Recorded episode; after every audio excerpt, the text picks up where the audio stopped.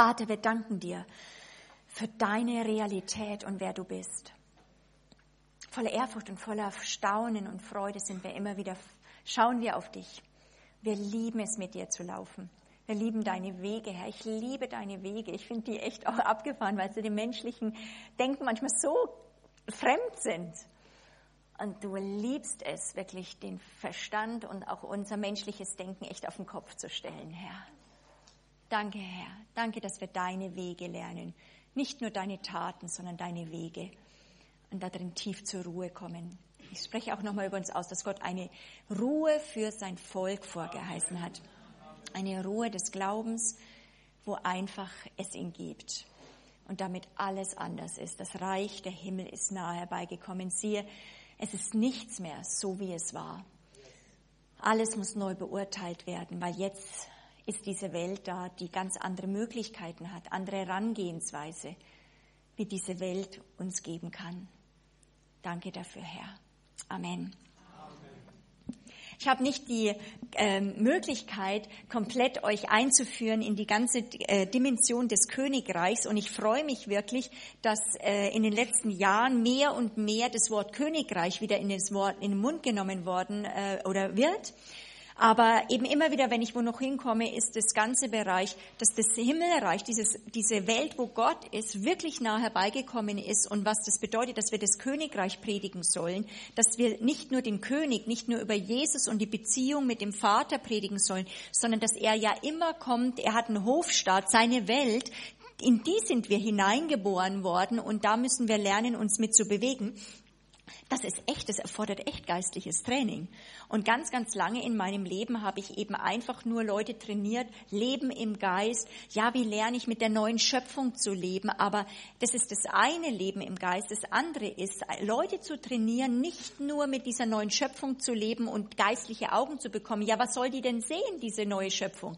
Sie soll das Himmelreich sehen. Und das ist das, wozu uns Jesus ausgesandt hat, nach Deutschland reinzugehen, in unsere Städte, in unsere Nachbarschaft und Botschafter, Zeugen zu sein, Botschafter eines, Vertreter einer anderen Welt, einer Welt, die jetzt herbeigekommen ist mit Jesus Christus. Das gab es im Alten Testament nicht in der Art und Weise. Der Heilige Geist kam auf die Propheten, die Könige und die Priester. Aber er kam nicht dass in dieser Dimension, dass er wirklich auf Erden äh, war. Das war verloren gegangen. Und jetzt kommt dieser Jesus und er sagt, nichts mehr ist so, wie es war. Deswegen lieben wir dieses Banner so sehr, weil das mein Christsein wie nichts revolutioniert hat. Und ich möchte ganz kurz, weil ich nicht die Möglichkeit habe, darüber zu lernen, euch die MP3s nochmal kurz äh, erklären und vorstellen, weil ich glaube, dass in diesem apostolischen Zeitalter, wenn wir reingehen, äh, und wir, wo wir im Glauben leben, muss Neben der Glaubenslehre, die wir in den 80er, 90er Jahren gehört haben, muss diese Dimension des Königreichs kommen, weil Glaube gehört zum Königreich zusammen. Dass wir lernen, uns im Glauben in dieser Welt zu bewegen und wir nicht nur einfach Jesus in uns haben und dann auf unseren Arbeitsplatz gehen, sondern wirklich, es gibt keinen Botschafter ohne Botschaftsgelände. Ein Botschafter hat eine Botschaft und die müssen wir lernen, auch mit zu verwalten. Vier MP3s, ganz kurz. Das sind unsere wirklich Klassiker, wo wir euch sehr empfehlen können. Dieses erste ist die Lila. Das ist die Grundlage von Gottes großer Geschichte, weil Gott ist ein Gott des Königreichs und wird immer sein. Und wir lernen dort im Glauben uns zu bewegen. Fakt ist, dass äh, in vielen äh, ähm, Bibeln das Wort Königreich rausgestrichen wird, weil die Übersetzer sagen, hey, keiner versteht mehr, was es bedeutet, ein Königreich zu, äh, zu leben. Wir haben das nicht mehr, sind Demokratie und sie versuchen das zu ersetzen ersetzen. Fakt ist aber, also Gott wird immer ein König sein. Er hat ein Königreich. Was ist ein König ohne Reich? Also ein, ein König hat ein Reich, über das er regiert und herrscht. Und äh, er wird immer ein König bleiben. Und wir können das nicht rausstreichen, weil hinter dem steckt eine ganze Welt. Und es tut mich echt, äh, es ist wichtig, dass wir uns damit beschäftigen, weil wir müssen ihn kennenlernen, als der ist. Hier geht es auch darin, eben diese ganze Botschafterrolle einzunehmen und dass die Gefängnistüren offen sind und wie wir lernen können, dieses Reich der Himmel hier auf Erden einzusetzen. Hier hat es auch die Wiederkunft Jesu. Jesus wird wiederkommen. Passt das in unser Weltbild? Leben wir im Alltag aus der Perspektive, Jesus wird wiederkommen? Ich bin in den 70er Jahren groß geworden, wo es einfach voll ging. Also meine gute Nachtgeschichten waren die Apokalypse. Ja, äh, und äh, Dritter Weltkrieg und so, solche Sachen, ja. Das hat mein Vater damals auch sehr interessiert. Ich bin davon geheilt worden. Nein, ist ganz lustig. Aber eben äh, lange 10, 20 Jahre habe ich jetzt nichts mehr gehört. Jesus kommt wieder. Wir waren beschäftigt mit Dingen, die hier auch dem Heiligen Geist wichtig waren. Aber jetzt auf der ganzen Welt hört man wieder, fangt an zu predigen. Jesus kommt wieder. Jesus kommt wieder und es kommt mit einer neuen Qualität. Und egal, wie man sagt, es geht nicht mehr darum, wie viele dann spekuliert haben, er kommt dann und dann wieder ich glaube, dass mit diesem Aufruf es ganz klar ist, ein Aufruf vom Heiligen Geist an einen bräutlichen, endzeitlichen Lebensstil, das in einer Naherwartung lebt. Und das muss man kultivieren. Wer möchte das haben? Äh, genau, rötliche Haare, komm kurz vor. Schnell, schnell. Nein, du. Nein, du. Nein, hinter dir. Entschuldigung, du darfst es ihr bringen. Entschuldigung, du kriegst, du darfst das als nächstes haben. Du hast dich schon zweimal gemeldet gehabt. Pass auf, du kriegst das Beste jetzt. Meine Lieblingsgrüne MP3. Hier geht es darum, das Königreich Gottes ist nicht Theologie, sondern ist relevant wirklich für unsere Beziehungen. Was hat diese Welt, die nahe herbeigekommen ist, für eine Auswirkung im Bereich von Ehen, in dem Bereich, wenn wir zusammenleben in der Gemeinde? Ist die Gemeinschaft der Heiligen wirklich eine Utopie, nur ein Menschheitstraum oder ist es realbare, wirklich eine reale, also ist es eine Realität, die wir erleben können? In aller Unvollkommenheit mal, aber ist es real? Ist die Bergpredigt relevant oder ist es nur Zukunftsutopie? Das sind echte relevante Faktoren. Wir, wir bauen und leben in einer Dienst- und Lebensgemeinschaft, wo wir sagen, wir wollen diese Qualität hineinbringen, weil so viele Gemeinschaften, Gemeinden brechen auseinander, weil wir nicht mehr im Geist miteinander leben. Das erfordert ein hohes Maß an Transparenz, an Fähigkeit, mit Sünde umzugehen, angstfrei Dinge ans Licht zu ziehen. Warum? Weil man entdeckt, dass es nicht nur zwischenmenschlich um Verletzungen geht, sondern darum geht, dieses Reich der Himmel zwischenmenschlich auszuleben. Das ist total genial. Eben auch hier Gottes Suche nach einem Tempel und einem Wohnort, diese große Geschichte, das kriegst du jetzt. das sehe ich gerne in dich rein, das ist super. Die dritte ist ganz genial, die ist die rote.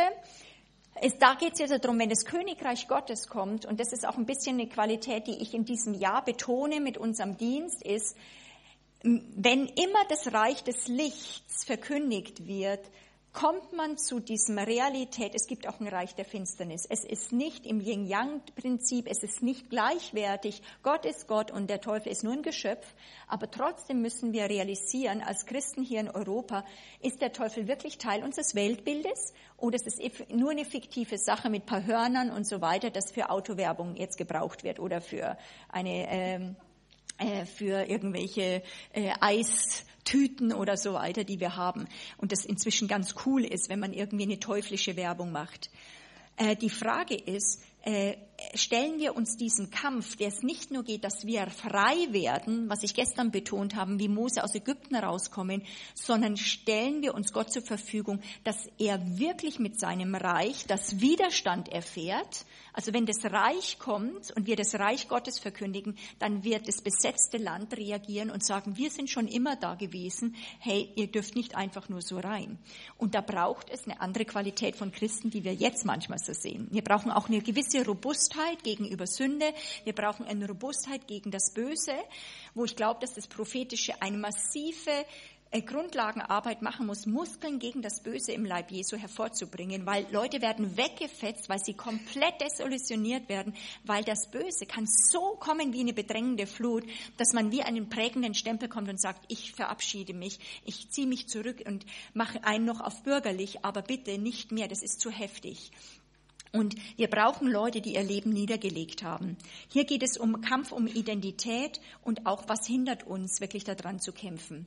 Ich merke hier in Europa, gerade nur, ich sag mal, in der persönlichen Jüngerschaft, dass Männer und Frauen hervorkommen, die fähig sind, in ihrem eigenen Leben zu regieren, wirklich sich dem Kampf zu stellen. Das ist ein Kampf manchmal um Leben und Tod. Das, weil so viel immer Entmutigung und sofort wieder einknicken ist und Aufgabe, wir geben auf. Warum?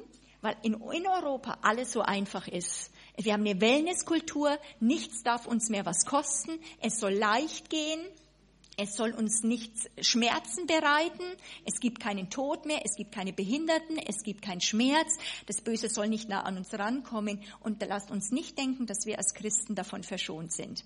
In uns ist immer wieder dann doch auch der nostalgische Wunsch, das sollte doch anders sein, das sollte nicht so schwer sein und wir hinterfragen uns. Und wir brauchen einen Kopf, dass unser Kopf gewaschen wird und sagen, es ist nicht das Ideale, aber ich muss mich diesem Kampf stellen. Wer möchte das machen, mal aus diesem Bereich blau? ja, komm hier. Und das Letzte, das ist eine ganz, äh, einige werden diese, ähm, juhu, schneller, schneller, schneller, ich muss weiterreden. Ja. So, äh, Ihr merkt schon, jede Ansage ist auch eine Predigt. Und die vierte äh, ist so mehr in Blauton gehalten. Wenn das Königreich, wenn, das, wenn wir das Reich Gottes verkünden, dann kommt es zu dieser Dimension, dass wir Braut Jesus verstehen. Ich sagte, da geht es darum, die Gemeinde, das schönste Mädchen der Welt. Was macht es mit uns, mit Gemeinschaft, mit den Menschen, mit, mit Gemeinde unterwegs zu sein? Wenn wir auch äh, das Königreich Gottes verkünden. Darum geht, dann geht es darum, die Braut ist bereit, alles zu verkaufen, um den Schatz im Acker zu bekommen, was Jesus ist. Alles, ihre Gedanken, ihre Gefühle, ihre Vorstellungen. Warum? Weil der Schatz im Acker oder Jesus ist sich sehr wohl seines Wertes bewusst. Das ist auch wirklich, Jesus ist Leuten nicht hinterhergerannt. Es gibt das Gleichnis von den 99 Schafen, wo er dann wirklich das hundertste Schaf sucht aber ich sage euch, da ist auch diese Qualität, wo er Leute ruft und ganz viele ihm nicht nachfolgen, weil sie sagen, der Preis ist zu hoch. Und ich merke das in Europa, weil wir haben so viel zu verlieren im Natürlichen, dass viele, viele, viele nicht bereit sind, den Preis zu zahlen. Das erfordert wirklich, sag ich mal, ein 24-Stunden-Profi-Christ zu sein.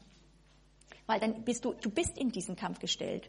Ich finde es interessant, was Jackie Pullinger, eine Missionarin in Hongkong, gesagt hat, die gesagt hat, wenn du das, Evangelium, das Evangelium ist kostenlos, das für den, der es empfängt.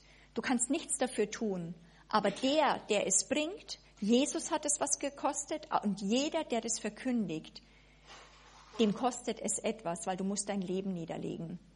Es wird dir etwas kosten, dass andere ins Leben gehen. Es kostet, dass du dein Leben niederlegst und es wird um keinen einfachen Preis gehen. Wenn wir das Königreich Gottes verstehen, dann werden wir wieder fähig zu leiden. Es geht darum, dass wir wieder Predigten hören und präpariert werden, mit Jesu zu leiden. Dinge auszuhalten, weil wir das Königreich Gottes verstehen. Wenn ich das Reich Gottes, diese Welt, die nahe herbeigekommen und Gottes Absicht nicht verstehen würde, wüsste ich nicht, warum ich durch so viele Dinge durchgehe, auch mit Menschen dranbleibe, wo ich irgendwann menschlich sagen würde, leckt mich, äh, ich muss das mir nicht antun, wenn ihr nicht wollt, dann mache ich es nicht. Das, nur diese leidenschaftliche Liebe der Braut lässt dich leiden, weil du in der Gemeinschaft des Herrn dein Leben niederlegst und ringst, wie der Vater oder der Sohn, um die Herzen dieser verlorenen, unserer verlorenen Welt. Und das ist real, das ist auch nichts, was nur schlimm ist. Es ist auch eine Süße, Süße da drinnen, aber wir müssen dazu wieder fähig werden, ohne dass wir äh, das so hochheben, was das unser Opfer ist, sondern ich äh, liebe das, äh, verzehrt zu sein. Es war in der Bibelschule für mich, äh, wo ich in dem, in dem einen Gebetsraum äh, war, wo ich hin und her getigert bin und gebetet und mein Leben ausgerichtet habe aus Gott. Da war so ein riesiges Banner und da war ein Spruch von den Herrenhutern, die die meisten Missionare aus unserem Land rausgeschickt haben. Und da war ihr Standardspruch, dass, ja, dass, die, dass das Lamm die Frucht seiner Leiden bekommt. Und wer nicht gebetet hat, hat sich dieses Banner so tief in mich eingeprägt. Das Lamm soll die Frucht seiner Leiden bekommen. Dafür sind wir bereit, unser Leben niederzulegen. Hier geht es, wenn, wenn, wir, wenn wir das Königreich Gottes verkünden, werden wir das Nadelöhr für Leute nicht wegmachen.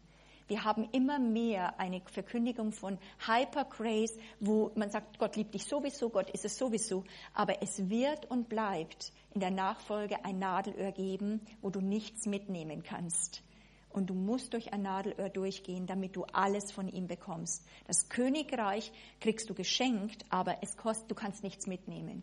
Und das müssen wir auch ganz klar wirklich setzen, auch in Deutschland. Wer möchte das haben? Ja, das kriegst du. Ah, die Nationen. Eritrea sei gesegnet. Ist doch toll, wenn ein Mann die Braut bekommt, oder? Halleluja, die Braut in den Nationen.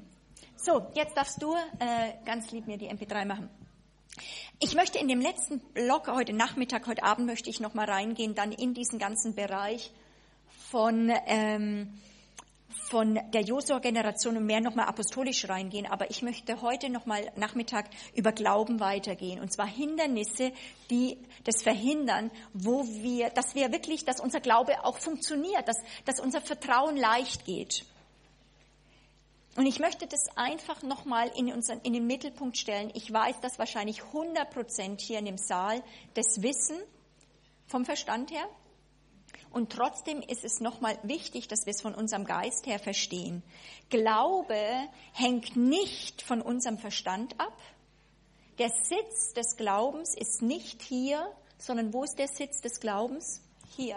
Deswegen sagt Heidi Baker immer, mehr hier, weniger hier, mehr hier, weniger. Wollen wir mal zusammen machen, oder? Mehr hier, weniger hier, mehr hier, weniger hier. Damit ihr mich richtig versteht, ähm, ich liebe Verstand. Gott, es gibt manche Prediger, die sagen, gib den Verstand an der Garderobe ab, du, der kann nichts machen. Gott ist, hat uns einen Verstand gegeben. Ich liebe den Verstand und wenn Offenbarungen kommen, kommen die in unseren Geist und unser Verstand wird auch erhellt. Ich nenne das Küsse Gottes auf meinen Verstand, wo dann auch es logisch wird. Es ist nicht, ich muss glauben irgendwie, aber es ist mir ganz unlogisch, sondern es wird so logisch, dass du nichts mehr anders verstehen kannst wie jemand was anderes. Es wird auch für dich logisch. Auch vom Verstand her logisch. Das ist es, was der Herr hat. Der Verstand soll kein Gegenspieler sein, nur in die richtige Ordnung kommen. Gott liebt auch Leute, die stark sind im Verstand, aber was wir verstehen müssen, der Glaube im Herzen, weil der Glaube, der Sitz des Glaubens im Herzen ist, funktioniert auch mit Widerspruch im Verstand.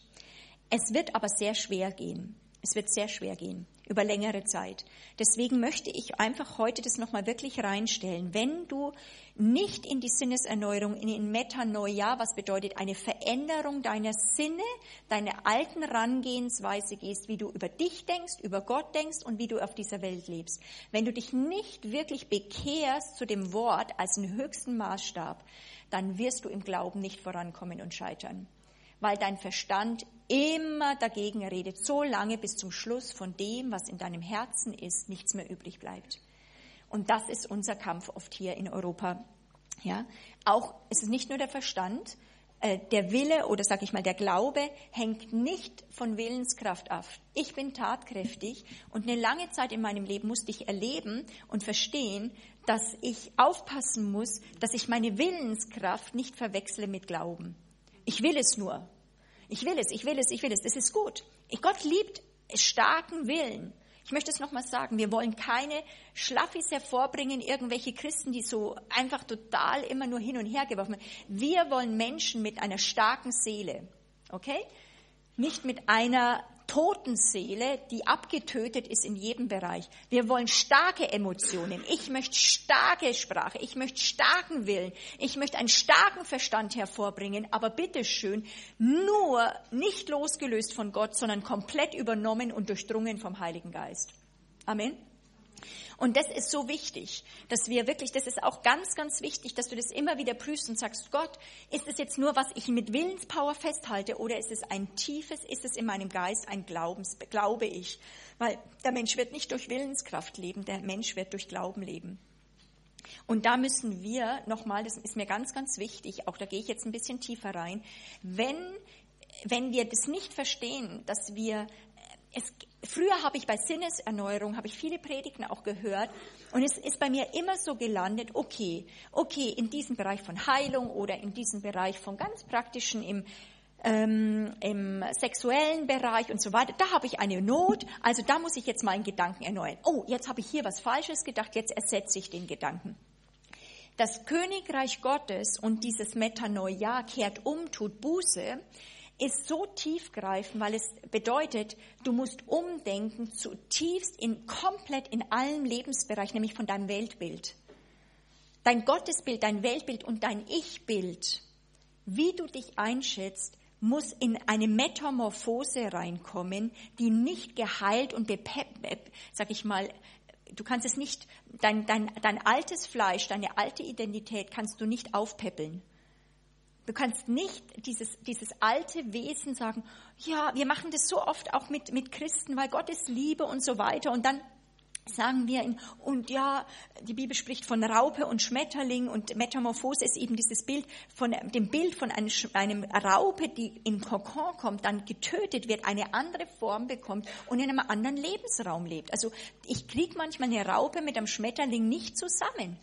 Die Raupe hat immer, ist die Raupe nimmer satt. Wer kennt sie nicht? Ja?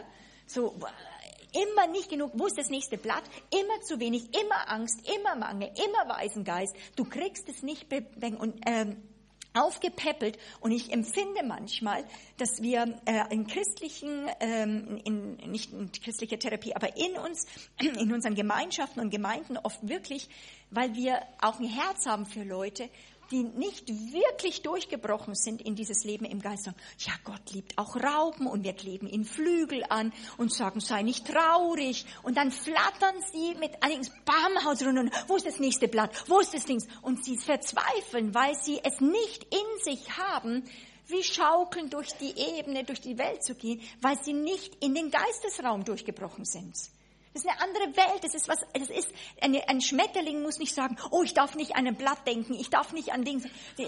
Im Gegenteil, mich, äh, also manchmal, ich liebe Schmetterlinge, aber ihre unkoordiniertes Rumflattern macht mich manchmal auch genervt, weil ich bin mehr so der Düsenchat, Punkt A, Punkt B, wo ist die nächste Blüte? Hm, hm, Nichts, ein Ding, der schaukelt. Und Gott nimmt das als Bild.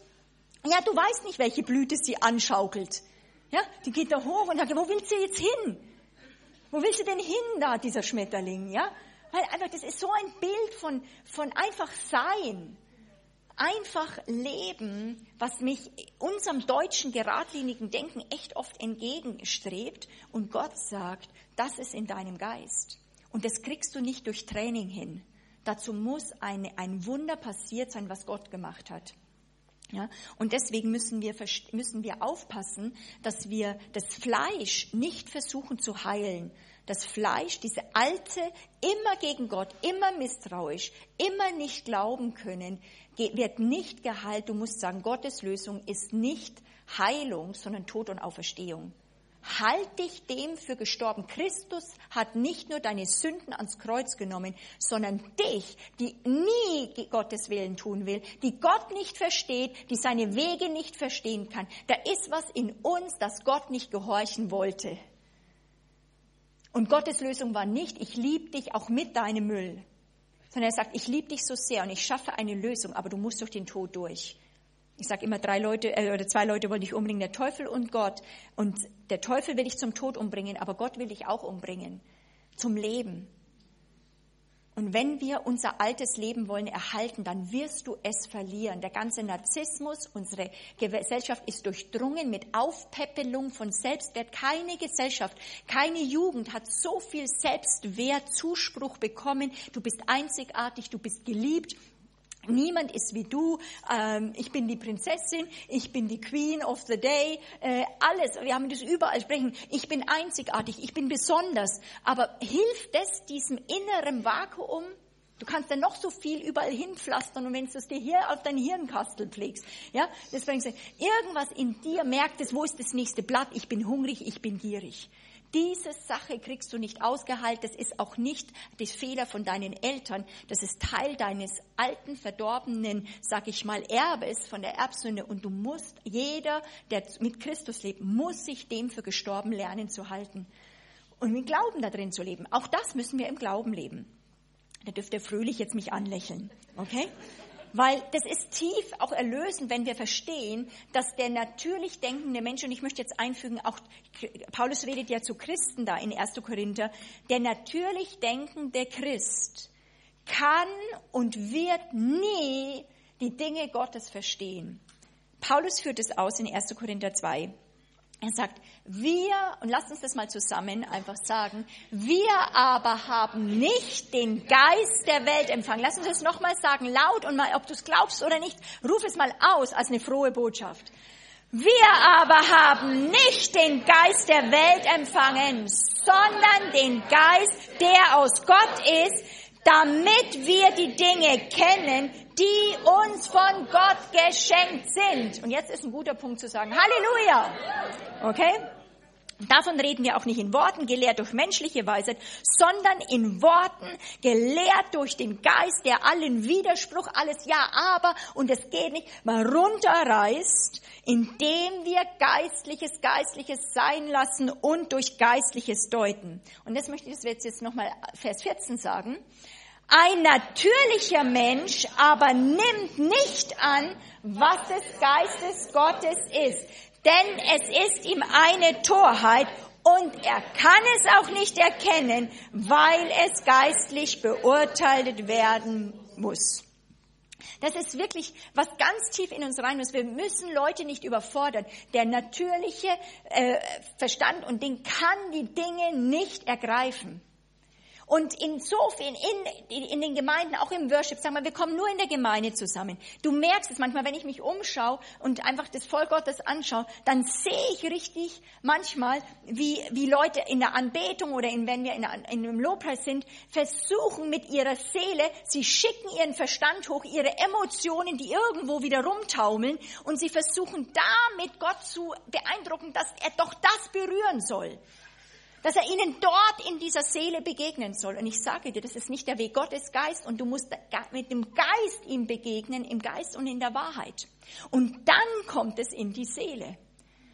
Und du musst lernen, dieses, dieses nicht eine Dreiteilung, die wir auseinandernehmen, aber du musst die Reihenfolge kennen. Gott ist Geist und wir müssen, unser Geist ist dafür gemacht, ihm zu begegnen. Und dann geben wir die Medizin und sagen, ach, ihr Verstand, was denkst du da schon wieder rum? Das stimmt doch überhaupt nicht. Komm Mund auf, jetzt glaubst du mal das.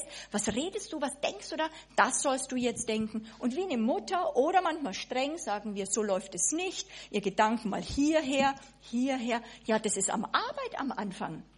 Die Bibel sagt in Jesaja 26 äh, aber, dass einen disziplinierten Sinn, den Gedankenleben bewahrst du in Frieden, weil, in Frieden, weil du, weil wir auf ihn vertrauen. Es erfordert ein, ein undiszipliniertes Gedankenleben, ein unerneuerter Sinn wird dein Christsein und deinen Ruf, deine Berufung, deine Nachfolge komplett lahmlegen. Es ist gefährlich der, die, die, die Heiligung und die, das, das Umdenken, dass unser Denken auch die Wege Gottes versteht, ist nötig, sodass unsere Seele und unser Körper auch mit reingenommen wird, Gott zu glauben. Sondern dann glaubt unser Geist was, wir gehen auch rein und die Seele sofort wieder hoch. Ich meine jetzt wirklich nicht die Seele, sondern unser Fleisch. Seele, Fleisch ist es, wenn die Seele denkt, noch alt, also los von Gott zu denken, zu fühlen so zu wollen und denkt, das, ist, das muss Gott akzeptieren. Die Gottlosigkeit. Aber wir sind ja kein gottloser Christ. Also das ist ja, das ist wie ein, ich bin ein, ein ungläubiger Gläubiger. Das passt nicht. Entweder bist du ein Gläubiger oder ein Ungläubiger. Aber wir sind wirklich, wir sind gemacht, wirklich im, im Geist und im Glauben sind. Der natürliche, dein Fleisch wird nie Gott wirklich auch verstehen wollen. Das finde ich so interessant hier. Er kann es nicht erkennen und in anderer Übersetzung heißt es, er will es auch nicht. Er kann es aber auch nicht. Und hör auf, von ihm was zu erwarten, was er nicht kann. Okay? Aber dein Geist kann es. Und ich möchte äh, in dieser Session einfach diese Hindernisse nochmal aufzeigen, dass wir verstehen, dass wenn wir unsere Gedanken nicht erneuern, unsere Sinne nicht erneuern, dass es zu einer Verzauberung kommt. Ja? Und das ist eben die Verzauberung der Galater. Ich möchte damit anfangen, bevor, ich, bevor ihr das lest, möchte ich euch hineinnehmen, nämlich das ist in Galater 2, da kommt es zu einer meiner Lieblingsbibelstellen, die mein ganzes Leben durchdrungen haben und worauf ich hingefiebert habe und wo ich immer mehr merke, das nimmt Gestalt an. Galater 2, 19 und 20. Ich bin mit Christus gekreuzigt und nun lebe nicht mehr ich, sondern Christus lebt in mir und was ich jetzt lebe in diesem Körper oder in diesem Fleisch, im Natürlichen, lebe ich im Glauben an den Sohn Gottes, der mich geliebt hat oder liebt und sich selbst für mich hingegeben hat. Das ist das ist das, was Gott will. Und deswegen möchte ich euch da auch nochmal, Gott will nicht, dass wir Christen hervorbringen oder selber Christen sind, die etwas für ihn tun, alles richtig machen, sondern seine Vision ist, dass wir, äh, dass wir uns, unseren Körper ihm zur Verfügung stellen. Der pfeift so schön. ist, das ein, ist das das Lied? Hm, das ist sehr gut. Ist das ein Handy? Was ist das für ein Text? Vielleicht ist es prophetisch. Das Lied ist. Das ist sehr schön. Und ich möchte euch wirklich, also was mich zurzeit, einer meiner Lieblingsbücher zurzeit ist eben von John G. Lake, Feuertaufe im Heiligen Geist. Äh, John G. Lake ist einer für mich, einer meiner größten Vorbilder und Leute, wo ich sage, ich kenne fast keinen in der Kirchengeschichte, der so manifest es ausmodelliert hat, Gott in einem Menschen. Weil das, äh, wir, wir wollen schon, haben Gaben des Geistes entdeckt, aber Gottes Ziel ist die Feuertaufe. Und das ist das, was ich auch prophetisch jetzt in den letzten Jahren verkündigen durfte, dass wir in eine Zeit reintreten der Feuertaufe, wo Gott sagt, mir reicht es nicht, wie du lebst mit mir. Gib, mich dir, gib, gib dich mir ganz hin.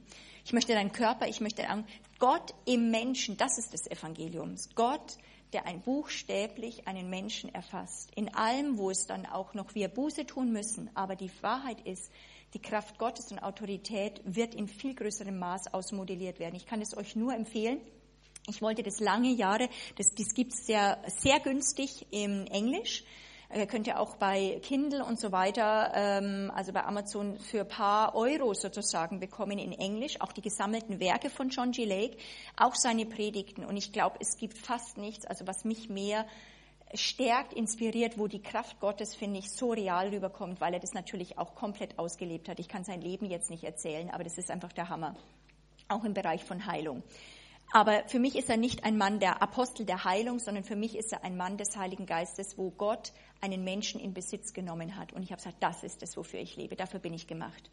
Gott, bitte lass mich nicht einfach nur so ein bisschen vor, dich, vor mich hinleben und mache ich das richtig oder möchte von dieser Sucht noch frei werden, sondern sagen, Gott, komm mit deiner Feuertaufe, komm, Heiliger Geist, verzehr mich. Komm mit deinem Feuer und verzehre, als was gegen dich ist und nimm mich in Besitz, meine Augen, meine, meine Hände.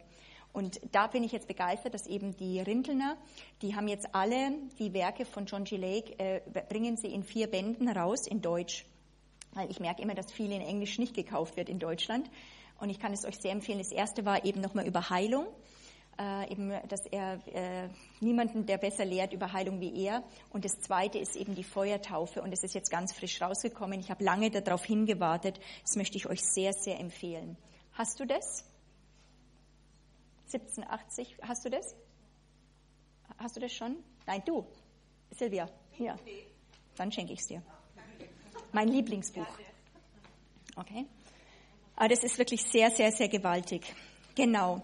Äh, weil wir brauchen, äh, wie Jesus ausmodelliert, wir müssen mal merken, was wäre denn möglich? Wir kennen nur eine Form des Glaubens und wir denken, das ist normal. Ähm, einer meiner früheren Chefs, Chefs äh, und geistlichen Väter, Michael Schiffmann, hat immer gesagt, wir wissen nicht, was 100 Prozent ist. Wir denken, unsere Hingabe ist genial, aber vielleicht was wir denken, was ganz heiß ist, ist vielleicht 0,1 Prozent bei Gott was er für uns möglich hat. Wir, wir, wir, denken, das ist schon das Coolste, was wir ausleben.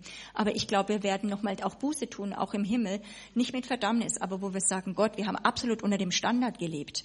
Herr, lehre, dass wir, dass wir ihn suchen, dass wir, dass er alles mit unserem Leben machen kann, was er machen möchte in dieser, in dieser Welt. Und in Galater 2 geht es, ich bin mit Christus gekreuzigt und dann, das gibt's ja äh, keine Kapitelaufteilung, und dann kommt es in Kapitel 3, heißt es, O ihr törichten Galater, wer hat euch verzaubert? Da ist eine Verzauberung dieser Gemeinde statt, hat stattgefunden, und ich habe mal in verschiedenen, weil ich finde es so krass, was Paulus sagt, in verschiedenen Übersetzern des, Setzungen das rausgenommen. In der Elberfelder heißt es, O ihr Unverständigen. Ich möchte es jetzt mal auch, lasst es uns sehen, nicht die Galater, sondern, O ihr unverständigen Deutschen oder egal was. Wer hat euch bezaubert, denen Christus als gekreuzigt vor Augen gemalt würde? Oder Schlachter sagt, O ihr unverständigen Galater, wer hat euch verzaubert, dass ihr der Wahrheit nicht gehorcht? Gute Nachricht. Ihr unvernünftigen Galater, welcher Dämon hat euch um den Verstand gebracht? Genfer Übersetzung. Ach, ihr unverständigen Galater, in wessen Bann seid ihr geraten? Die Einheitsübersetzung, ihr unvernünftigen Galater, wer hat euch verblendet? Neues Leben, oh ihr unverständigen Galater, wer hat euch so durcheinander gebracht? Und dann geht es eben weiter, wo eben Paulus sagt, nur dies will ich von euch wissen. Habt ihr den Geist aus Gesetzeswerken, jetzt dass ihr es wieder euch erarbeiten müsst, empfangen? Oder dass Gott etwas gemacht hat, ihr habt es gehört und aus der Kunde des Glaubens zu eurem Eigentum geworden. Seid ihr so unverständig? Nachdem ihr im Geist angefangen habt, wollt ihr es jetzt wieder durch eure eigene Kraft an dem Fleisch vollenden? So Großes habt ihr vergeblich erfahren, wenn es wirklich vergeblich ist der euch nun den Geist darreicht und Wunderwerke unter euch wirkt, tut er es aus Gesetzeswerken oder aus der Kunde des Glaubens? Beantwortet mir nur diese eine Frage, wodurch habt ihr den Geist Gottes empfangen? Paulus ist also anscheinend dieser Überzeugung, dass die Galater verzaubert worden sind. Darum geht es jetzt nicht, dass sie in irgendwie Hexerei oder was reingekommen sind. Wie kam es dazu? Wie passiert sowas? Das heißt, obwohl Christus nur in der Verkündigung, das finde ich eben, wo wir auch verstehen müssen, Gott kommt nicht nur mit Engeln und Tamtam -Tam und wo wir sagen würden, das würden wir auch schön finden, also hallo, ihr liebe Karlsruhe, Zeitung, ähm, in der CZK, ähm, um 12 Uhr, ja, da taucht dann mal Jesus auf oder so ein Engel. Ja, das wäre echt cool, wenn wir was verkaufen könnten, was sichtbar wäre dann können wir sagen, jetzt ist doch alles klar, bekehrt euch, das gibt's wirklich, geht unter diese Herrschaft. Gott beschließt es, dass durch die Verkündigung, nur durch Wort, das Herz offenbar wird, ob du dem Raum gibst oder nicht. Du kriegst nicht anders als Worte. Und ich merke so viel im Verstand, auch in, in Deutschland Widerstand immer, auch in der Jüngerschaft, wo man, wo, wo Leute auch dann Jüngerschaft oder sagen, ich will Jüngerschaft bei euch oder bei dir, und dann sage ich, hey, ich führe dich zum Wort hin. Du brauchst eine Bekehrung zum Wort. Ich kann dich nicht heilen, aber ich weiß einen Ort, wenn du dich dem anvertraust und eine Person, bei der bist du sicher. Und die dann nach einer Weile sagen, hey, ich habe gedacht, du bist ein bisschen vollmächtiger, was du mir gibst, ist nur das Wort. Das ist ja immer nur Wort, Wort, Wort. Das habe ich ja auch, das kann ich ja auch schon. Jetzt sage ich, ja, das ist genau dein Problem. Für dich ist es nur das Wort. Für dich sind es nur Worte, Schall und Rauch. Und es ist, äh, es, die, das ist Wahrheit, das ist lebendig, es ist Geist und Leben. Und deswegen brauchen wir eine Bekehrung zu diesem lebendigen Wahrheit. Obwohl Christus vor ihren Augen gemalt wird, und viele von uns haben schon viel gehört, stimmt's? Viele Predigen, haben es gehört. Aber was passiert da? Was beschreibt hier Paulus? Das heißt, da kommt was, es macht was mit unserem Herzen. Gott errettet uns. Wir haben die Wahrheit gehört, die Galater haben es auch gehört. Und dann sind sie wieder auf ganz natürliches Denken und Leben zurückgesackt und wie immer weitergelaufen. Sie lebten also nach den Gesetzen und kommen dadurch des Verstandes und des natürlichen Rangehens und kommen durch eine, zu, zu einer Verblendung, wie es heißt, zu ein, dass dämonische Kraft wieder Macht über uns bekommt, dass wir, wenn das Wort Gottes kommt, plötzlich nicht mehr reagieren sanftmütig, sondern es fängt an, die Festungen und so weiter fangen an, dagegen zu reden. Diese Verzauberung findet in unserem Verstand statt, weil das Schlachtfeld des Kampfes ist unser Verstand. Wer den hat, der hat eigentlich Sieg in, hat Sieg in unserem Leben. Unsere Vorstellungskraft gehört Gott, die gehört nicht dir. Und wir müssen sie opfern, weil dass nicht der Feind Zugriff bekommt unter diese Vorstellungskraft. Wir bewegen uns vom Übernatürlichen zum Natürlichen und dem sichtbaren Level und wir sehen nur das, was vor Augen ist und wir kommen zu komplett falschen Schlussfolgerungen, weil wir nicht mehr Gott in die Rechnung mit reinnehmen. Stimmt's? Es kann ganz schnell gehen. Das heißt nicht, dass wir abgefallen sind, das heißt nicht mehr, dass wir nicht irgendwie, wir glauben an Gott, wir gehen in die Kirche, aber in dem konkreten Bereich ist es wie weg und wir fangen einfach nur natürlich an zu denken, es kommt zu einer Verzauberung. Und je mehr wir da drinnen sind, bauen sich Festungen an. Was passiert? Besonders wir in Europa, wir sind ja da die Experten, wir analysieren jetzt die Situation. Wir mobilisieren unsere inneren Kräfte. Wir rechnen die Kosten aus. Wir denken, wir sind auf dem Weg des Herrn, aber wir sind verzaubert. Da ist keine Kraft, keine Glaubenskraft, keine, keine Power of God, kein Dienst von Engeln, keine Impartation, keine Hilfe von Gott. Wir sind allein als Menschen auf dem Level unseres Vermögens. Wir entwickeln einen normalen Lebensstil des Managertums als Christen und der Feind weiß, was unser Stolz, unser Preis ist. Dann, also, dass unser Stolz, also, dass er, wenn wir, wenn er uns zum Stolz aktiviert, dass es den Preis hat, dass wir untüchtig werden für das Königreich und das, den Glauben dann kann er uns auch Erfolg geben. Da kann unsere Gemeinde und unser Hauskreis von zwei auf 200 und auf 5000 anwachsen. Wachsen. Das ist für ihn kein Problem. Hauptsache, wir kommen nicht zur Kraftquelle. Wir können ganz schön viel managen. Billy Graham hat einmal gesagt, nee, diesen schockierenden Satz, der mich sehr tief bewegt hat. Wenn der Heilige Geist sich schlagartig von der Erde wegbewegen würde, 90 Prozent der Gemeinde würde ungestört weiterlaufen. Wir sagen, wir sagen, wir können, oder die Bibel sagt, wir können ohne Gott nichts tun. Die Wahrheit ist, wir können ohne Gott sehr viel tun. Wir können auch Gemeinde und Leben Gottes organisieren.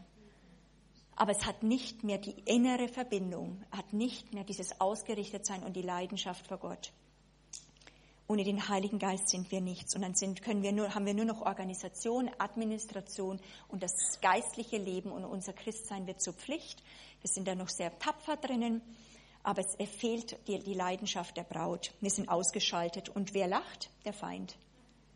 Wir sind ausgeschaltet. Kein, kein, kein Öl mehr in unseren Lampen, wenn wir in das Bild der, oder die, das Gleichnis der Jungfrauen reingehen. Deswegen geht es nicht um Fakten zu wissen nur allein, sondern wir brauchen den Heiligen Geist. Wir höre immer wieder, der Heilige Geist ist der uns überführt. Nicht, dass wir immer in Verdammnis kommen, sondern er korrigiert uns. Ich justiere Dutzende Male am Tag nach, wenn ich merke, ups, was habe ich jetzt gesagt? Oder ich werde überführt durch einen Bruder eine Schwester, die glaubensvoll reden und ich merke, ups, ich habe einfach nur so einen Müll geredet oder einfach nur so aus dem Natürlichen. Gerade vor einiger Zeit, weiß ich noch, ich habe so gedacht, gebrütet so, wie ich mal so sagt, so vor dem Herrn. Und dann kam der Heilige Geist mit einer ganz klaren Stimme und sagt, Monika, was du gerade denkst, das, ist, äh, das kommt aus, aus nichts Übernatürliches, das ist nicht aus deinem Geist, das ist nur ganz normales Abwägen. Hör auf damit. Du bist gemacht, aus dem Geist zu leben. Tu Buße, kehr um und gib dem Geist Raum. Da kannst du sagen, ja, das war nicht sündiges, überhaupt nichts. Das war ganz normal. Ich habe sogar über einfach über ganz normale Dinge im Reich Gottes nachgedacht, aber es kam nicht aus dem Geist. Und wir brauchen den Heiligen Geist als etwa, der tiefer greift in uns und uns überführt, wo wir ihm nicht Raum geben. Tu nur das, was der Heilige Geist sagt, sonst haben wir vielleicht genügend Prestige. Der Feind hat kein, keine Probleme, uns Prestige zu geben, Freundschaften zu geben, auch im menschlichen Level etwas für Gott zu tun, aber es baut das Reich Gottes nicht. Alles im Reich Gottes muss durch Tod hindurch. Alles, was nicht durch den Tod äh, durchgegangen ist, wird im ewigen Gericht wie Feuer verbrennen. Im Feuer verbrennen. Was möchte Gott, was du gerade tust? Wo bist du reingesandt? Die Gabe der westlichen Welt, in der wir leben, ist die Gabe, analytisch zu denken oder in Konzepten zu denken. Und das ist, das ist nicht was Verkehrtes, aber es muss durch Tod und Auferstehung hindurch. dass die Versuchung in uns, dass wir einfach nur natürlich denken und analysieren. Gott aber sagt, ich rufe dich aus dieser Art raus, es muss geheiligt werden und ich rufe dich zu einem richtigen Leben im Glauben, wo nicht länger unsere Fähigkeit vertrauen, wo wir nicht länger unseren Ressourcen vertrauen, wo wir wirklich dieser Person und seinem Reich vertrauen, diesen Person, die Gott heißt. Selbst dann unsere Fähigkeiten. Wir sind ja als auch auf Leiter manchmal echt in Gefahr, einfach Begabungen, sei es im musikalischen oder im Baden-Württemberg, da sind immer die Handwerker sehr begabt, ja, sozusagen, und gefragt, weil cool, die können wir gebrauchen im, im Reich Gottes. Aber wir müssen immer wieder achten, wenn zum Beispiel Handwerker sich bekehren, die sowieso unter in Baden-Württemberg zum Beispiel in einem, wir haben es heute Morgen geredet, schaffe, schaffe, Häuslebau, unter einem Arbeitsbereich wirklich von guten Dingen, sie wollen gut arbeiten, aber dann müssen wir sie auf Quarantäne stellen und sagen, du darfst nichts mehr tun. Und das schreit unser Pastorenherz natürlich auf, weil wir bräuchten gerade so eine Person. Die Frage ist, uns ist das ewige Heil von diesem Handwerker wichtiger, dass er durchbricht oder dass gerade unsere Gemeinde und unser Haus zum Beispiel gearbeitet jetzt durchgeht. Weil da ist ja Not. Also wir bräuchten gerade jetzt einen Handwerker. Die Frage ist, was sind unsere Qualitäten? Wie wichtig ist uns der geistliche, ewige Wert eines Menschen und dass wir abschätzen, was er gerade braucht? Einige müssen mal reingefördert werden und sei, sei nicht so faul. Einige müssen abgeschnitten werden, wo Arbeit ihr Götze geworden ist, ihre Identität und sie darüber, was fast alle Musiker müssen abgeschnitten werden. Darf man nicht einfach nur reinholen in die Worship-Teams. Sie müssen durch Tod und Auferstehung, durch ihre eigene Identität, sich da drin ein, ein, etwas, ein Wert zu haben, muss getötet werden im Königreich Gottes. Und das ist wirklich, das ist nicht einfach, das mögen Leute nicht so gern. Heutzutage ist es immer so, hey, gib mir Platz, äh, gib mir Rahmen, dass ich mich entfalten kann, Selbstverwirklichung. Und das machen wir in der Gemeinde nach. Diese Vernünftelein, ich möchte ein paar Statements noch geben Ach, ich habe ja noch ganz gut Zeit. Das ist schon noch bis halb, oder? Mhm. Genau.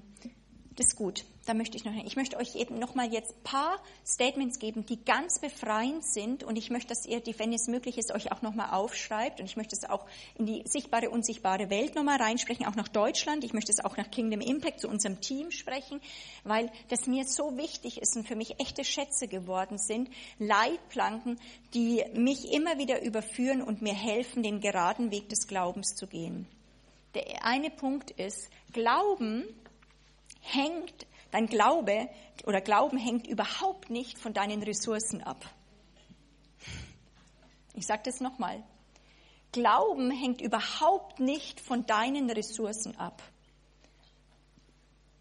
Wir sind Kunst, wir sind die besten Leute, zu gucken, was haben wir und wie passt es, reicht es. Gott baut nicht auf deine Ressourcen auf. Glauben aktiviert aktiviert Dinge, die bisher noch nicht da waren. Es heißt, Dinge werden hervorgerufen, das ist ein Hebräerbrief, Glaube oder Gott sprach und dass wir erkennen an, dass das Sichtbare aus dem Unsichtbaren hervorkommt. Das erscheint dem menschlichen crazy im Verstand. Das ist wirklich, mm, Glaube mobilisiert die Ressourcen des Himmels. Wie oft haben wir das schon gehört? Wir haben für das Projekt, für die Dinge, die Gott gesagt hat, keine Finanzen. Und dann kommt es in uns zur Schlussfolgerung, das ist eine gute Verwalterschaft. Und manchmal ist es, wenn Leute einfach nur spooky irgendwie im Glauben irgendwie etwas sagen, wo du merkst, das ist jetzt nur ein Hirngespinst, es hängt eben von dem Wachstum auch des inneren Menschen ab, weil du kannst alles missbrauchen im Reich Gottes. Aber wenn immer Gott dir was sagt und du sagst eigentlich, ich kann da nicht hingehen, weil ich habe kein Geld, das geht nicht, Herr, du hast da was Falsches gesagt, das kann ich nicht finanzieren, dann hast du einen Geist der Armut Raum gegeben und du bist überhaupt nicht im Glauben. Gott ist nicht abhängig. Du sollst ihm glauben, dass er es dann hervorbringt. Das ist halt Glauben. Oh, und dann fängt unser Sicherheitsdenken und unser deutsches Denken doch zum Rotieren an. Der Verstand geht hoch, drrr, ratter, ratter, ratter, nachtlos, Geschlecht, äh, äh, schlaflose Nächte. Wir, wir denken nach, wie können wir Ressourcen? Soll ich mit dem reden? Und dann Sorgen, Sorgen, Sorgen. Wie kann ich da Gott helfen? Wie kann er das zustande bringen? Wir machen ihm Vorschläge, wir beten, Herr, so könntest du es machen. Vielleicht möchtest du es so machen. Oh, und dann er. Und wir versuchen Gott dazu bringen, durch das, was er in unser Herz reingelegt gelegt hat, dass er so groß wäre und doch so äh, irgendwie, wir, wir halten die Arme hoch, dass er es schafft, auch das hervorzubringen. Stimmt's?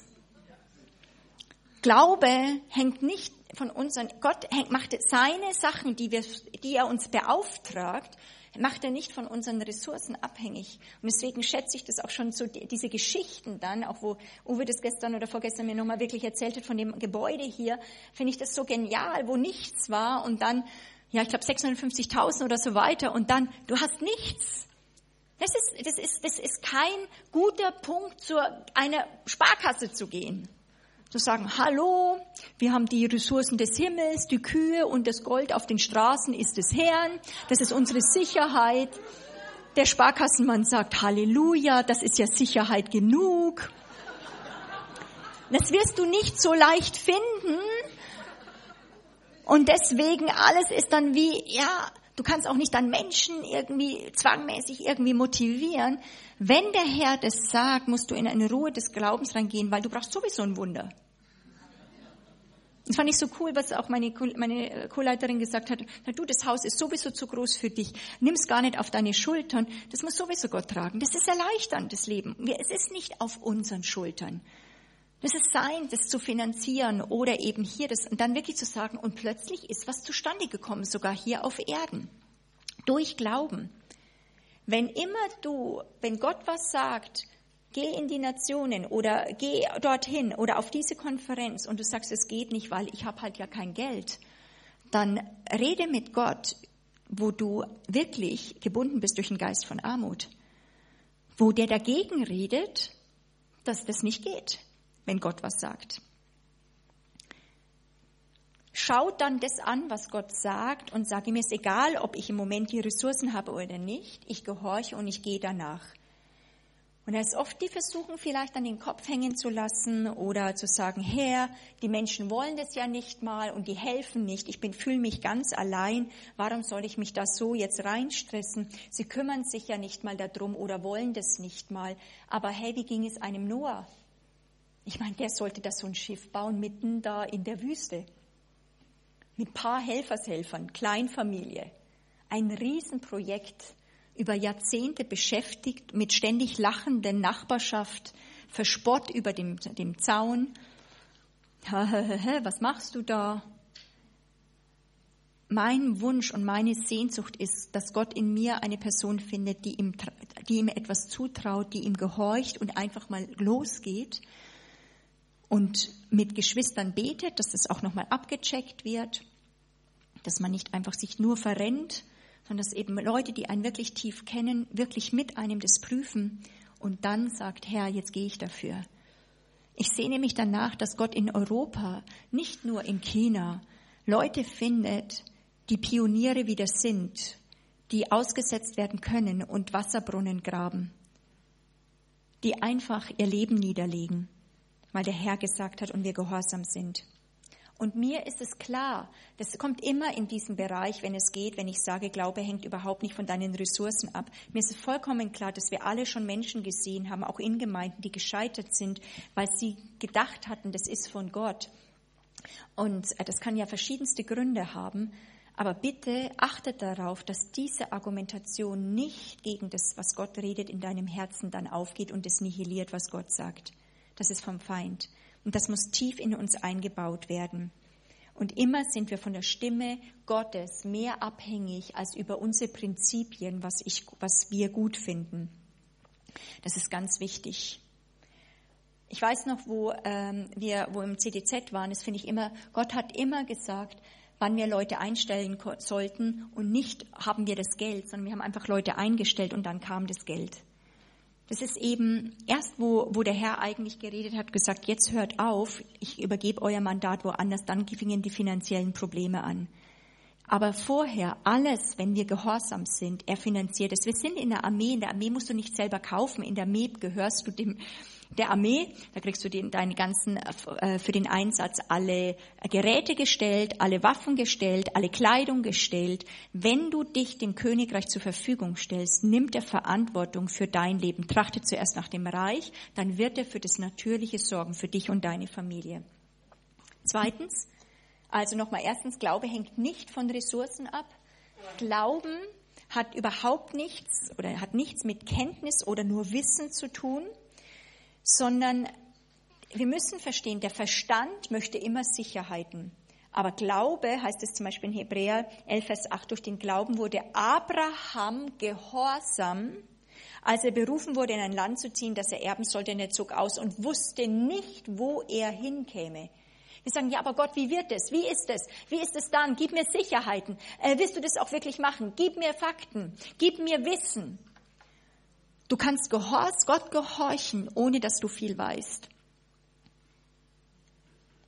Nochmal, Du musst nicht alles durchdenken und verstanden haben, weil du versteh, wir verstehen nicht Gott bis ins Letzte. Und Gott wird auch uns nicht immer alles erklären. Aber du kannst gehorchen. Du kannst gehorchen, weil du weißt, dass der Vater mit dir ist. Ich liebe dabei die Geschichte von dem kleinen Mädchen, das mit dem Vater durch eine fremde Gegend geht. Der, der äh, Vater nimmt es mit und sagt, ja, hast du keine Angst, was ist, wenn jetzt mir was passiert, du bist dann, oder äh, du kennst dich bestimmt nicht aus hier, in dem man dann sagt, aber Papa, sagt dieses kleine Mädchen, du bist ja bei mir. Du bringst mich dann wieder nach Hause. Sie hat keine Angst, sie muss nicht ständig gucken. Komme ich auch nach Hause? Es liegt doch an mir. Wenn das fehlt, was ist dann? Du musst nichts wissen, um gehorchen zu können.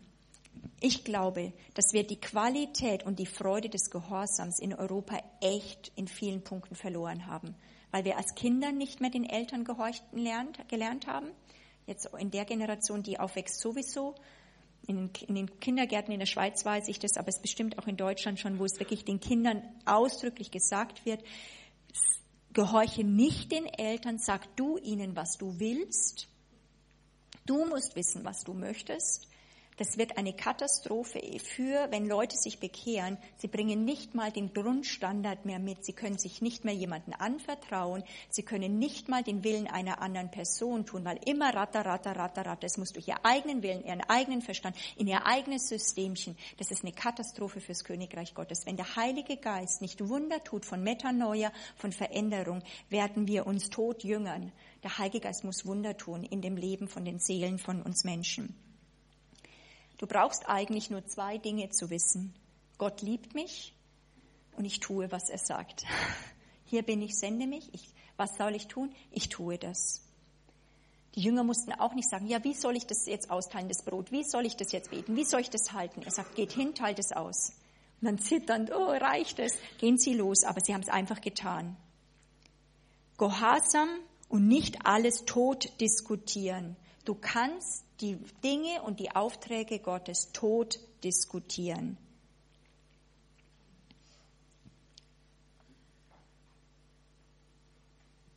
Wenn wir dann fragen, ja, aber was ist mit dem, was ist mit dem, sagt der Herr, gehorche einfach, tu, was ich gesagt habe. Das ist demütigend.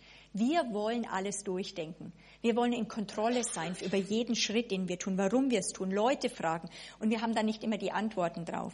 Die Lösung beinhaltet ja immer ein Wunder, was wir ja nicht hervorbringen können. Perfektion ist unser größter Feind. Und wir müssen wirklich dem uns gestorben halten. Wenn wir dem folgen und da stolpern, sollen wir einfach wieder aufstehen. Aber Fakt ist, und das möchte ich euch tief reingehen, Glaube hängt nicht von Absicherung ab oder eine Gewissheit ab, aber Gehorsam, Glaubensgehorsam produziert eine tiefe Sicherheit. Gebt dem Raum. Ich weiß noch, wo ich damals ins CTZ ging, das war total spannend im christlichen Trainingszentrum in Hannover. Das war, wusste ich meine Berufung und ich sollte dort an diesem gewissen Ort ganz speziell dort mich einfügen und dort Teil dieses Teams ist. Und ich wusste überhaupt nichts. Also ich war ja Bayer, ja, sozusagen kam noch nie über die Mainlinie drüber hinaus. Ja, und ich kam mir vor wie Abraham, wusste nur da in Hannover, war noch nie in Hannover, ja, sozusagen und dann sollte ich da hochfahren, hatte nur einen Koffer gepackt, hatte keine Wohnung, irgendjemand sollte mich abholen am Bahnhof und ich ging in den ICE mit dem Koffer und denkte, oh, wie Abraham, juhu, äh, ich gehe als Missionarin in den Norden, der braucht's ja nötig. Ja, und dann war das, war das total abgefahren und dann bist du irgendwie in einer fremden WG gelandet, bist, wurdest da abgeschworfen und dann musstest dich machen. Also das ist doch toll. Du hast ja nur ein Leben.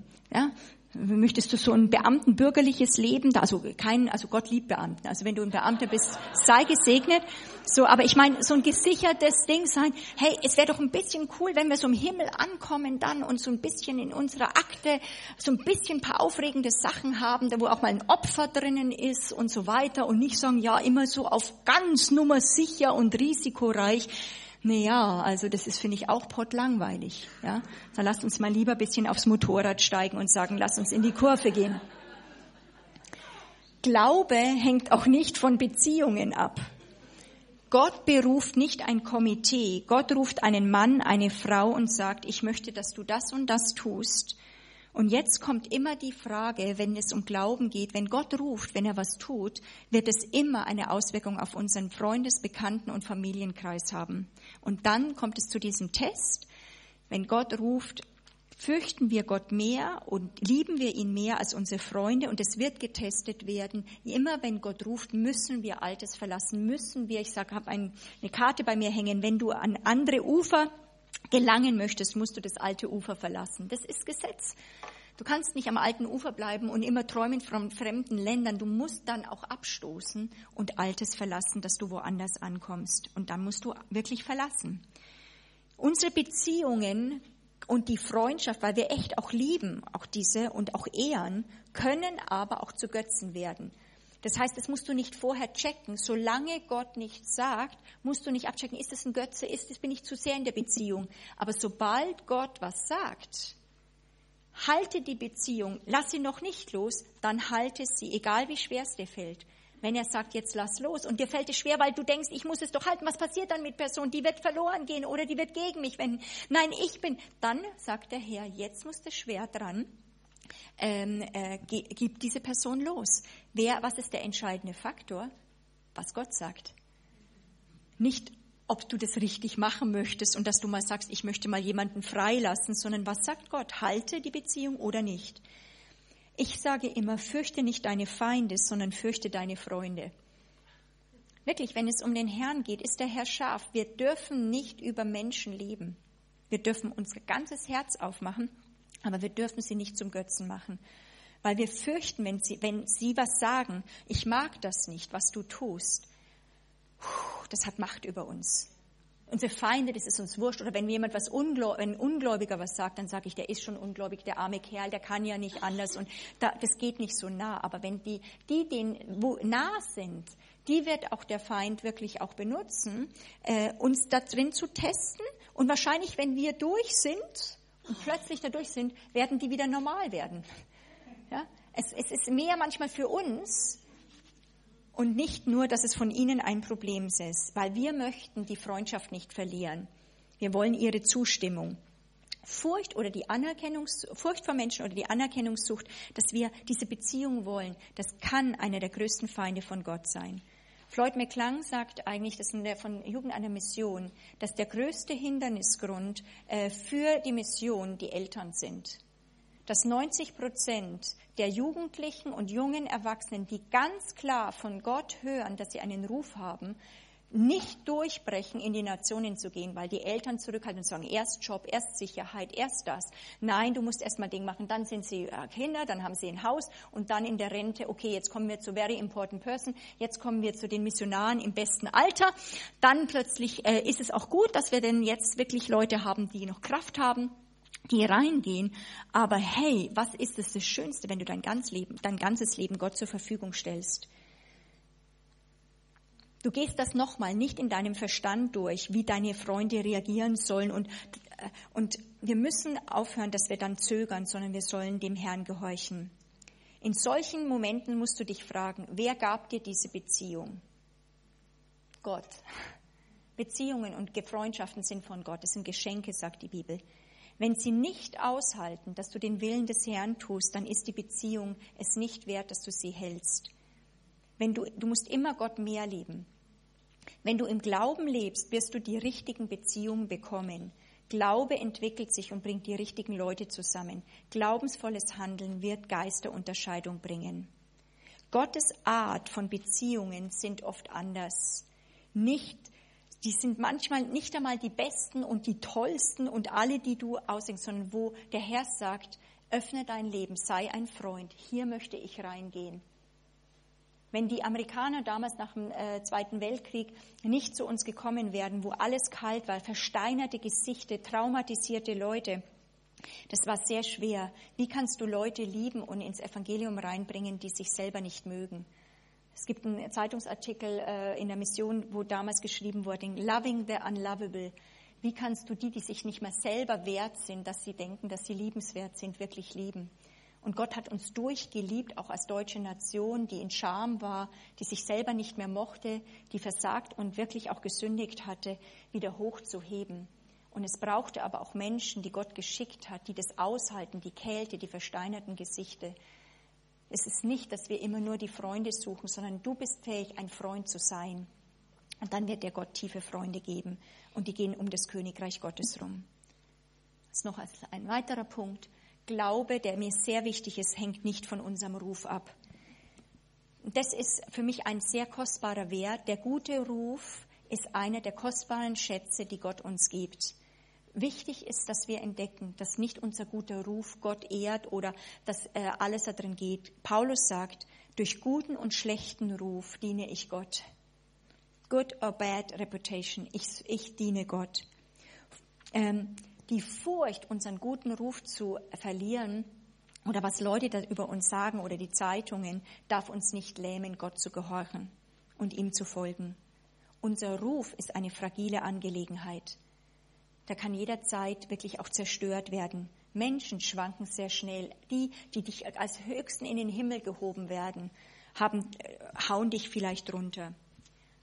Eine dämonenbesessene Person braucht nur, gerade wenn wir im Befreiungsdienst reinkommen, die können kommen und können hungrig sein und sagen, ich möchte Befreiung. Und dann plötzlich, auch weil sie vielleicht noch nicht frei geworden sind, kann der Dämon auch sich mit umdrehen und dann anfangen bis hin, also das habe ich schon mehrfach erlebt äh, bei anderen Leuten, und alles Mögliche an Lügen erzählen, wo plötzlich Leute nicht mehr wissen, wem sie glauben können.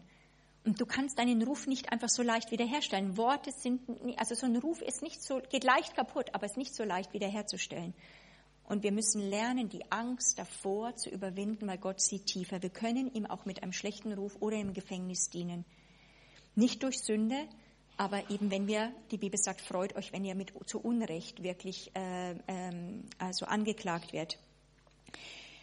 Die, die Sache ist, das müssen wir mit Gott besprechen, dass, äh, dass wir nicht unseren Ruf vergötzen.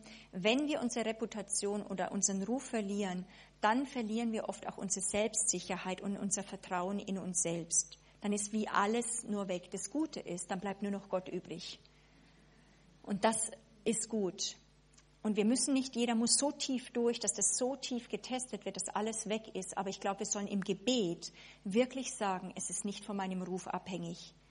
Segne dann in dieser Zeit oder auch schon jetzt, lerne in den kleinen Dingen, vielleicht im Job, deine Feinde zu segnen. Verteidige dich nicht so schnell. Rechtfertige dich. Dieser enorme Zwang in uns. Ich muss mich rechtfertigen. Der darf das, der muss verstehen, wie ich das meine und so bin ich nicht. Ich, wir halten es nicht aus, wenn Leute uns falsch einschätzen. Geh erniedrige dich und sag, ich gebe das in den Tod. Und jammere nicht und versuch dich nicht ständig zu erklären und zu rechtfertigen, sondern die Bibel sagt, bleib weiter dran am Gutes tun. Ja, es ist wahr, der Ruf ist das Kostbarste. Und ähm, wir brauchen eine Offenbarung. Und das hat, war vor Jahren, hatte ich da plötzlich ein Licht drin, dass Gott tief reinschaut und die unsichtbare Welt hilft dabei, dass selbst wenn wir zu Unrecht angeklagt wird, dass unser schlechter Ruf nicht an Gottes Ruf kratzt. Er, er kann uns, wir müssen uns ihm überlassen. Im Geist sind wir hier aber wir sind auf der Erde. Die Ewigkeit wird entscheiden. Leute, die hier bekannt worden sind, Leute, die im, im Geist wirklich, die hier auf der Welt total Größen sind, sind im Himmel ein Niemand. Die kennt niemand. Im Himmel werden Leute sein, die hier vielleicht einen schlechten Ruf haben, aber dort werden sie auf Thronen sitzen. Leben wir fürs Hier, dass Leute uns richtig einschätzen, oder leben wir so, dass der Himmel uns richtig einschätzt? Und das Letzte, ich bin eigentlich schon kurz über der Zeit, deswegen möchte ich nur noch die Überschrift geben, damit ich das habe. Da gehe ich aber jetzt nicht tief drauf ein, weil ich glaube, das spricht für sich. Weil da viel wir auch wissen, Glaube hat nichts in erster Linie mit Ergebnissen zu tun. Im letzten Kapitel von Hebräer oder in Hebräer sehen wir in Kapitel 11 Ende, durch Glauben haben sich ganz viele hingegeben und haben nicht gesehen, was sie geglaubt haben. Sie sind im Glauben gestorben. Deswegen sage ich auch selbst, selbst wenn wir für unsere Gesundheit und für die, äh, die Entfernung der Krankheit glauben und selbst wenn wir dabei sterben würden, also wenn wir gestorben sind, sind wir dann sowieso gesund. Also eben, das ist auch gut.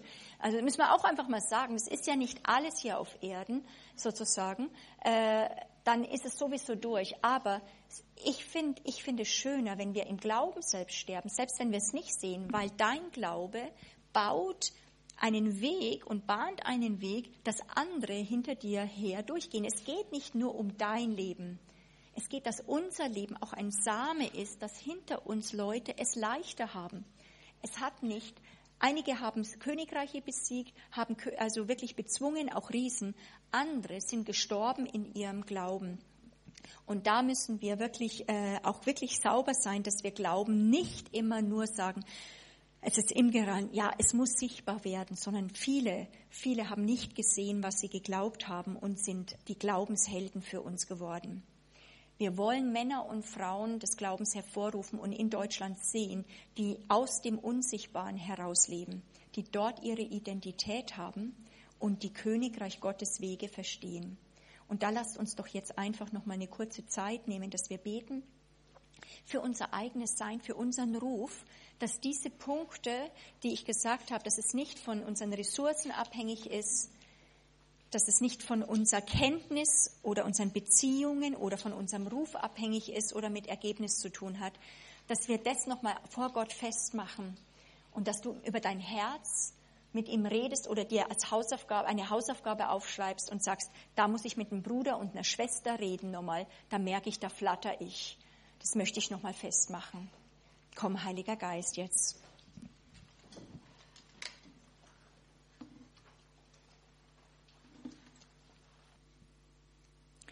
Heiliger Geist, du, der den Geist des Vaters und des Glaubens überhaupt auch erst transportierst, erfülle uns ganz, nimm Platz an den Punkten, wo wir jetzt Buße getan haben, umgekehrt sind, aber auch fröhlich uns geöffnet haben und sagen, wie kostbar ist es, Herr, dass du uns zu diesem Lebensstil einlädst.